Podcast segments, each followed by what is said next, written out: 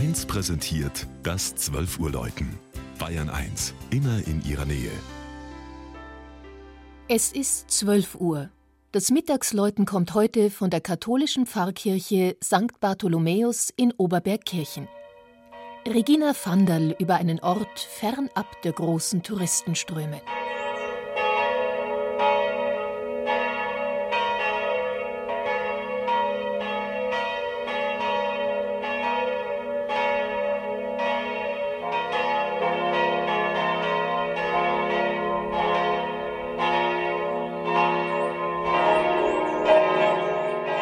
Es ist das hügelige Land nördlich des Isentals, aus dem der mächtige Ziegelbau mit seinem massig hohen Doppelzwiebelturm weithin sichtbar herausragt.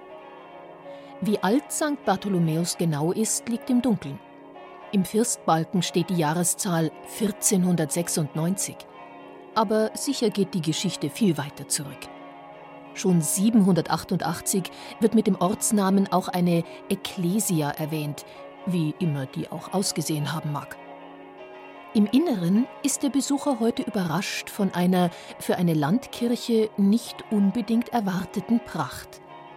Zwar ist im Barock das gotische Rippennetz abgeschlagen worden, aber größere Veränderungen im 19. Jahrhundert unterblieben Gottlob. Vor allem wohl aus Geldmangel. Nachdem auch die Malereien und Gipsfiguren im Stil der Nazarener schnell wieder aus der Mode kamen, bevölkert nun eine fast unüberschaubare barocke Heiligenschar die Kirche. An die 40 Fürsprecher sind es, geschnitzt oder gemalt.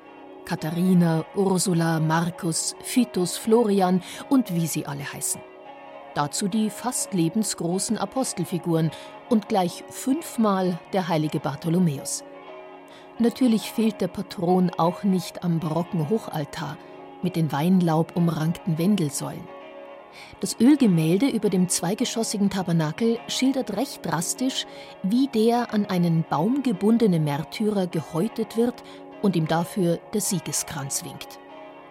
Im Glockenstuhl hängen fünf Glocken, vier davon 1979 bei Perna gegossen.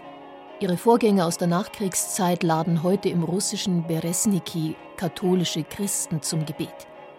Neben der Oberbergkirchner Pfarrkirche steht, wie eine Miniatur derselben, ein kleines spätgotisches Gotteshaus, das dem heiligen Bruder Konrad geweiht ist.